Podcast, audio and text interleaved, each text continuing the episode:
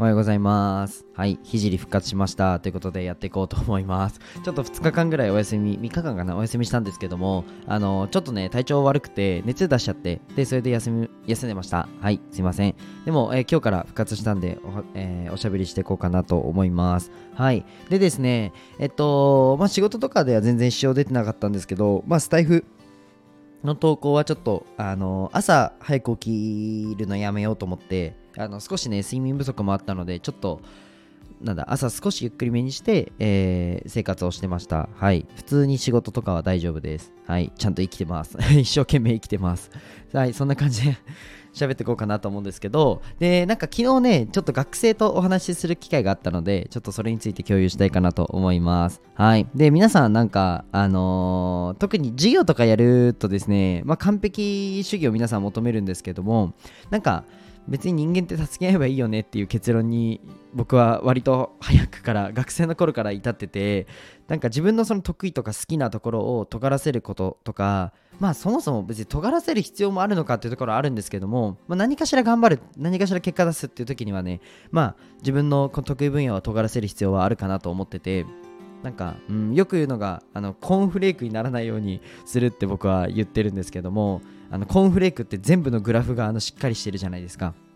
けどあれって牛乳とか足してのパーセンテージですよね。なんかあのグラフですよね。やっぱり何かあのーなんだろうな自分の得意分野を尖らせて全員でこの綺麗なねあの正方形じゃないですけどなんで五角形かな？はい。あれを達せればいいんじゃないかなというふうに思ってます、まあ、そのためにもなんか自分の得意とか、まあ、自分のこの好きなこととかは生かす必要があるかなと思ってて、まあ、それについてね、まあ、学生の時のひじりくんってどんなマインドだったのって結構聞かれることがあるのでそれについてお話ししていこうかなと思います。今日はどちらかといえばなんかビジネスのテクニックとかそういう話じゃなくて、まあ、マインドですね。についてお話ししていこうかなと思います、まあ、ぜひ今ビジネスやってるよって方とかまあ、本当にねビジネスやってると完璧主義になる。なり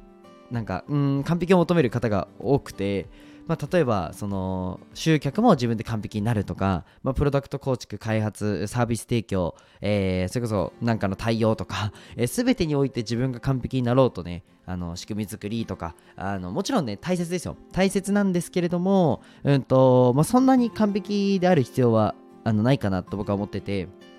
あの努力してる前提です。頑張ってる前提の話なんですけども、あのそこのマインドをね、ぜひ共有させていただけたらなと思っております。はい。じゃあ、えー、と本題に入ろうかなと思うんですけど、その前にあのお知らせです。えー、とスポンサーコールに入りたいと思います、えーこの放送はオーストラリアの和紙アーティスト、緑のカエルさんの提供でお送りします。えカエルさん、いつもありがとうございます。えカエルさんのチャンネルと,、えー、と概要欄ですね。えーチャンネルと概要欄じゃない、チャンネルを概要欄に貼ってますので、ぜひ放送の説明ってところから見てみてください。はい。で、あと、カエルさんのあのアートの展示会ですね、個展がありますので、ぜひ、えー皆さん、1月の20日、あの、めっちゃ楽しみなんですよ。で、僕参加するので、ぜひ皆さん参加してください。これもあの詳細概要欄に貼っておきます。あと、カエルさんのその URL の下に僕の URL もあるので、まあ、公式 LINE リニューアルしたので、ぜひ友達になってください。なんか今、アンケート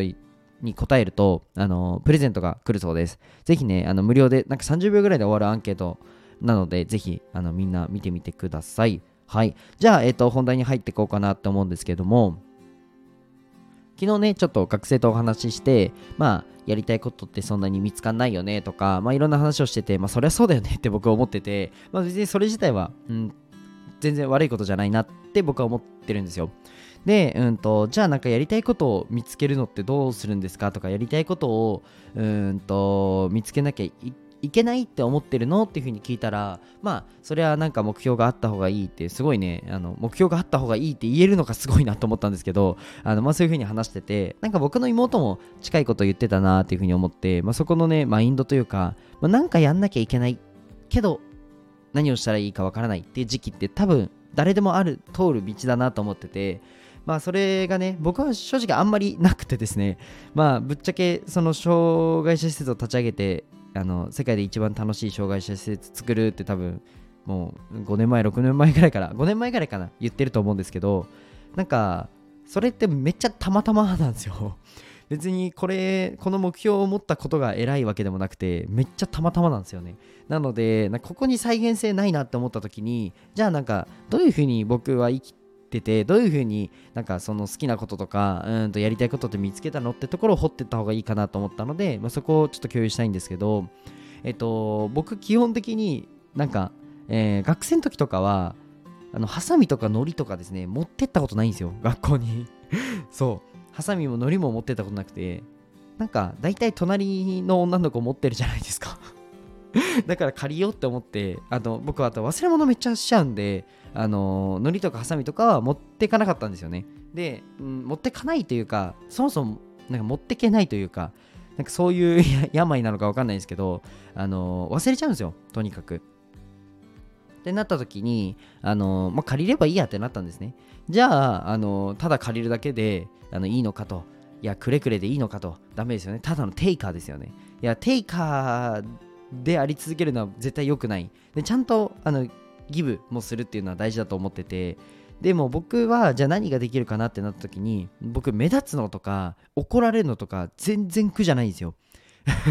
目立つのも怒られるのもなんか発表するのとかも全然苦じゃないんですよね。なのでなんかグループとかでそうだなじゃあこのなんか授業のなんだろうえー、問題発表してくださいみたいなグループで発表してください。なんか代表の方みたいな時はあの率先してました。はい。でもこれが異常に嫌がる女の子とかいませんでした？もう絶対発表は私したくないみたいないるじゃないですか。多分僕からしたらもうノリ持ってくるのぐらい難しいと思うんですよ。僕はノリとかハサミ持ってくのがめちゃくちゃ難しいんですね。難易度超高いんですよ。エレベーターとエスカレーター覚えるのもめっちゃ難しいんですよ。僕苦手なんですけど、あのただ人前で発表するとか、えー、目立つとか、そういうの得意なんですよね。なので、うんと、そういうのがね、まあ苦手な子もいるし、嫌いな子もいたので、じゃあそこは僕がやるって言って、まあ率先して、なんだろうな、あのやってたんですよ。で、なんかこれ思った時に、学生の時にもうすうす思ってたんですけど、なんかこれでよくないってめっちゃ思ったんですよねそう勉強が得意な子はもちろん勉強伸ばせばいいしなんかアートが得意な人はアート伸ばせばいいし得意じゃなくてもいいんですけど、まあ、今この今このやりたいとか今これは僕が好きでやりたいみたいなことをなんだろうアンテナ張って拾ってあげる。あ今私こういうふうに思ってるなとか今僕こういうふうに思ってるなっていうなんか自分の内側じゃないですけどなんですかねそういうの内省っていうんですかね。僕全然言葉はわかんないんですけどなんか自分のこの感情みたいなのを結構大切にするとうんいいんじゃないかなと思ってます。そうだな僕はあと広めるのが好きでした。うんとゲームとかもうん基本的に僕発信でまあなんか学校というか部活にも広がったりしてましたね。中学校の時も僕アニメすごい好きだったんですけどあの中学のサッカーのチームですね。あのなんだろうサッカーってめっちゃ意識高いんですよ。そのサッカーにおいて。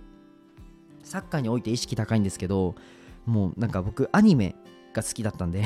みんなにアニメを広めてたんですね。そしたらなんかオタク軍団じゃないけどめちゃくちゃみんなアニメ好きになってみたいなことが起きたりだとかあとはそうだ高校生の時のゲームですね。えー、まあそれこそ僕プロゲーマー目指した時もあったのでなんかそのゲームを広げるのとかもなんだろうな僕発信であの広がってたんですよね。なんかそういう広めるとかなうんそうだな流行らせるとか なんかそういうのはそコミュニティ内ではめっちゃ得意だったんですよ。なんかそれは僕の特技だなと思っててでスタンド FM も一緒で他の SNS に比べたらまだ認知度って低いと思うんですけど、まあ、ビジネス界だと割とアスター F 知ってるっていうふうに、まあ、何名か言ってくださっててで、まあ、結構広めてるんですよ僕。これいいぜって言って。結構広めてるんですね。なんかこういう本当にいいなってものを人に広なんか進める広めるみたいなのが僕は結構得意だなっていうふうに考えた時にじゃあこれってビジネス、えー、資本主義でいう、まあ、どこどこに属するんだろうと思った時にやっぱマーケティングとか集客とか販売、まあ、セールスとか、まあ、そういった部分が得意だなっていうところなんですよね。なのでなんか自分のその得意みたいなところを、まあ、特化できるようなうーんそれこそビジネスやりたいんだったらビジネスの設計だったり、うんまあ、人生を作るのも一緒ですよね。まあ、自分がこの好きなところとか、まあ、違和感に感じるものとか、まあ、そういうのはなんか見逃さないで見てあげるのがすごいいいんじゃないかなって思います。はい。久しぶりになんか こういう話もいいですね、たまに。なんかもしかしたら僕、中学校のあの講演会をやるかもしれなくちょっとお願いされてて、まあ、講演会をやるかもしれなくて何喋ろうって思った時にあのなんだ夢を追いましょうとか多分あると思うんですよもうすでにね。なんかそういう話じゃなくてもっともっとなんか面白いことやりやろうかなと思ってるんですけどなんかリクエストがあれば それで話したいと思います。なんかリップクリームについて10分話してくださいとかでも僕全然喋れちゃうので今目の前にリップがあるんですけどなんかお題くれたらそれで10分10分だか15分だかあの30分だかちょっと喋ってこようかなと思います。はいじゃあそんな感じですかねなんか皆さんもあの自分のまあそれこそ最近だと個人事業主とか、えーまあ、SNS でビジネスやりたいとか、まあ、そういう方もいらっしゃるので、まあ、なんかそういうところ参考にしていただけたらなと思います。まあ、自分のこの違和感逃さないで、えーと、ビジネスを設計していくっていうところは結構、あの、できると強いので、ぜひやってみてください。はい、じゃあ今日はこの辺で終わりたいと思います。まあ、概要欄にですね、まあ、こういうマインドも大事なんですけども、まあ、ぶっちゃけマインドだけだと、マインドは一番大事なんですけど、それだけじゃなくて、もっとロジカルなね、どういうふうにマーケティング組むのとか、どういうふうに集客するのとか、まあ、どういうふうに、あのー、設計していくのってところが僕はすごく大事だと思ってますので、ぜひね、あのそういったもっともっとビジネスの深いところを学びたいよって方は、公式 LINE でプレゼントだけでも取ってみてください。はい、じゃあ今日はこの辺で終わりたいと思います。じゃあ、バイバイ。